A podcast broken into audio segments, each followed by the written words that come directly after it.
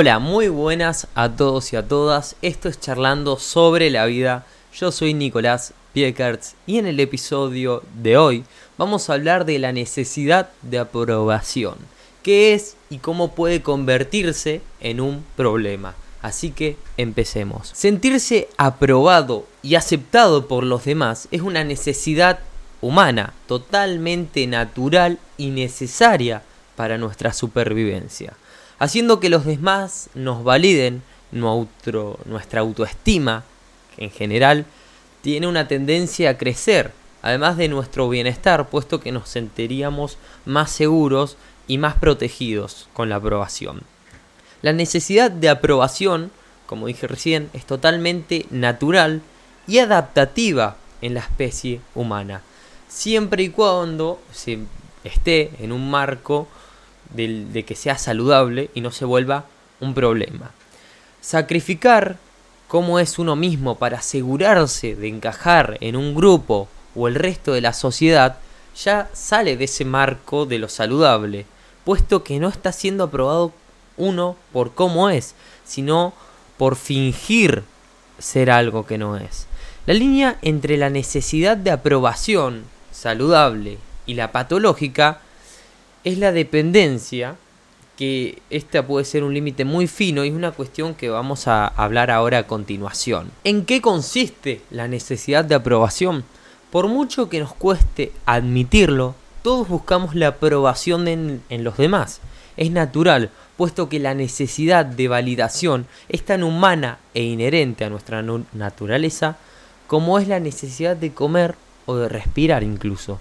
Tiene una función adaptativa importantísima, que es la de conseguir que otras personas nos acepten en sus respectivos grupos para así obtener de ellos su protección y ayuda ante una amenaza o situación desfavorable.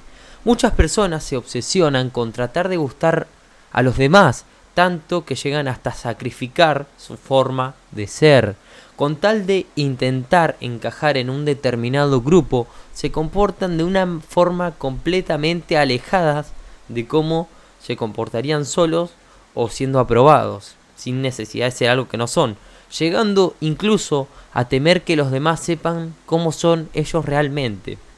Esto hace que sus vidas estén totalmente controladas por la forma en cómo los demás los vean, sintiéndose muy desdichados cuando ven que alguien les dice una crítica o no consiguen caer bien a todo el mundo. El ser humano, como te decía recién, desea agradar y ser halagado, pero una cosa es sentirse valorado y otra, muy distinta, es depender extremadamente de que los demás nos acepten para sentirnos bien. La necesidad de aprobación puede convertirse en un auténtico problema de salud mental si se convierte en extrema dependencia, especialmente si la persona cambia su forma de ser y su apariencia para satisfacer a unas personas que no tienen por qué ofrecerle ayuda real. Aprobación e infancia. Ya desde que nacemos tenemos la necesidad de que los demás nos validen y aprueben. Esto es perfectamente adaptativo, puesto que si lo vemos desde una perspectiva evolucionista, ocurre que buscamos que los demás nos acepten, nos admitan en sus respectivos grupos y así recibimos protección y seguridad. La naturaleza del ser humano es social y como animales sociales que somos, necesitamos de los demás para sobrevivir. La búsqueda de aprobación ya se puede ver en la niñez y en nuestra infancia. Necesitamos la validación tanto de adultos como del resto de niños y niñas. Interactuando con ellos no solo conseguimos protección y seguridad, sino que también conseguimos encontrarnos en un medio favorable al aprendizaje y al bienestar emocional, sintiéndonos queridos y valorados por lo que los demás somos propensos a imitar, su, a, imitar las distintas conductas, además de que es el amor y el cariño que recibimos nos llena emocionalmente. Hay que admitir que cuando somos aprobados socialmente nos sentimos mejor, nos sentimos queridos, protegidos, como decíamos, y nos sentimos amados. Sin embargo, en el caso de los niños marginados, ocurre que su necesidad de aprobación no está satisfecha esto puede tener múltiples consecuencias a nivel psicológico, entre las cuales la primera y más visible es una gran falta de autoestima que, al fin y al cabo, tiene un importante componente social. Si los demás no nos valoran, difícilmente podemos valorarnos a nosotros mismos. Otro caso es el de los niños que sí son tenidos en cuenta, pero de forma negativa. Si se nos dice todo lo malo que hacemos, destacando nuestros defectos y nuestras debilidades, queda claro que nuestra autoestima va a estar reducida y limitada. Recibir comentarios negativos tanto de compañeros como de familiares hace que la necesidad de aprobación siempre vaya a más. Cuando crezca, esta persona, este niño, va a buscar desesperadamente la aprobación que no recibió en la niñez y a la mínima que alguien le muestre un poco de cariño, tratará de vincularse intensamente con esa persona de forma muy patológica y muy dependiente. La necesidad de aprobación patológica, la dependencia emocional. Pueden ser varias las situaciones que hayan hecho que una persona tenga una gran necesidad de aprobación, es decir, que tenga una gran dependencia porque los demás le muestren validación. Como te acabo de decir, esta necesidad tiene un importante protagonismo en la infancia. Y es en ese periodo en el que, si hay algún problema, hace que la necesidad de aprobación saludable se convierta en una dependencia patológica. Son varios los aspectos que nos advierten de que alguien depende mucho de la aprobación de los demás. Las personas con dependencia por la aprobación nunca muestran desacuerdo o opinión diferente.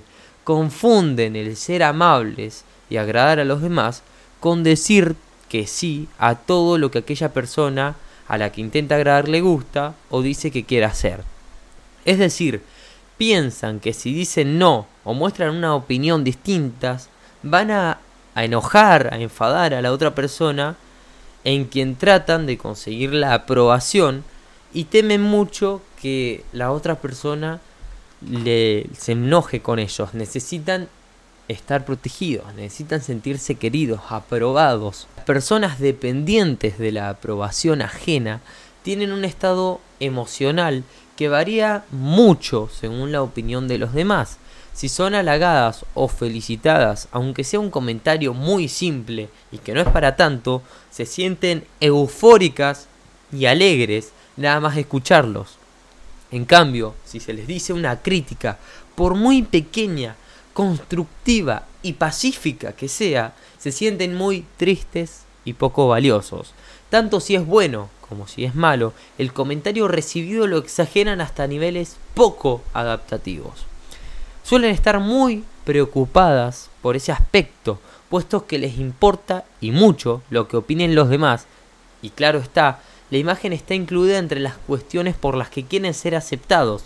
No es patológico arreglarse un poco o seguir las modas, pero sí lo es en caso de convertirse en una necesidad.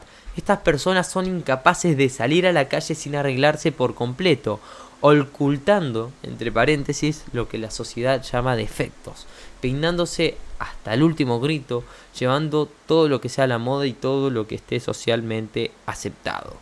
Ahora la pregunta es la siguiente. ¿Se puede eliminar la necesidad de aprobación patológica? Es posible eliminar la necesidad de aprobación patológica, pero debemos entender que esto solo será posible con una ayuda, con una guía de un psicólogo y además un trabajo fuerte y arduo de la persona que sufre de esa necesidad. Igualmente son varios los consejos y recomendaciones que podemos tener en cuenta si queremos hacer que esta necesidad de aprobación no controle por completo nuestras vidas. Lo primero es, solo nosotros nos conocemos a fondo. Habrá personas que se queden con un defecto nuestro y nos juzguen totalmente en base a él. Pero estas personas no están en posesión de una verdad. Somos nosotros mismos quienes mejor nos conocemos y sabemos, o deberíamos conocernos, cuáles son nuestras fortalezas y cuáles son nuestras debilidades. Lo importante es que nos aceptemos tal y como somos y sepamos encaminar en mejorar nuestras fortalezas y también mejorar nuestras debilidades. No es que esto signifique que solo debemos buscar la aprobación de nosotros mismos, puesto que como animales sociales que somos, necesitamos interactuar con los demás para disponer de un bienestar emocional. Sin embargo, no podremos establecer relaciones sanas con otras personas sin antes aceptarnos y conocernos. Otra premisa a tener en cuenta es que no podemos gustarle a todo el mundo. Las personas somos muy diversas y podemos ver virtudes en donde otros ven defectos. Siempre va a haber personas que nos critiquen y que nos desaprueben, pero también va a haber personas que nos apoyen y que nos acepten. En, e, este segundo tipo de personas a las que nos, nos tenemos que acercar es a ellos, puesto que son ellas las que nos van a brindar ese bienestar emocional, aceptándonos tal y como somos, con nuestras fortalezas y con nuestras debilidades, y no centrándonos en las personas que nos critiquen y que nos desaprueben. Otra cosa que hay que entender es que las críticas no son sinónimos de rechazo. Todos queremos recibir halagos y cumplidos, pero no siempre es así. A veces vamos a recibir desaprobación y críticas, pero estas no son necesariamente algo malo, ni tampoco son muestras de rechazo. Cierto que hay quienes sueltan estos comentarios de forma brusca, pero otros los hacen de una forma adecuada y constructiva, en muchas ocasiones pensando en lo mejor para nosotros, haciendo comentarios para que aprendamos a ser mejores personas. Puede que ese comentario nos provoque emociones negativas. Pero eso no es necesariamente malo ni un ataque personal. Deberíamos intentar reaccionar con calma ante la crítica, ser pacientes y aprender a no sentirnos atacados, además de aprender a controlar nuestras emociones. Las críticas bien hechas sirven para aprender. Hay que buscar una forma de que esas críticas constructivas la podamos utilizar para mejorar. Otra premisa que podemos tener en cuenta es que seamos un poco egoístas. Sí, mm, la sociedad y el que escucho esto puede decir suena bastante mal.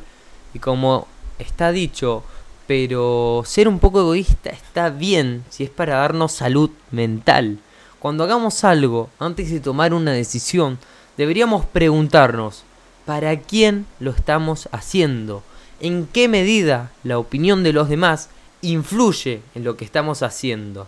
Y obviamente esta es una pregunta clave que siempre deberíamos hacernos antes de tomar una decisión. ¿Hacer X cosa nos va a hacer más felices a nosotros? Las respuestas que tengamos para estas preguntas nos van a hacer ver hasta qué punto nuestras vidas dependen de lo que queramos que nos acepten los demás o si pensamos más en nosotros. Y por último, y para cerrar el podcast, hay que ser nosotros mismos.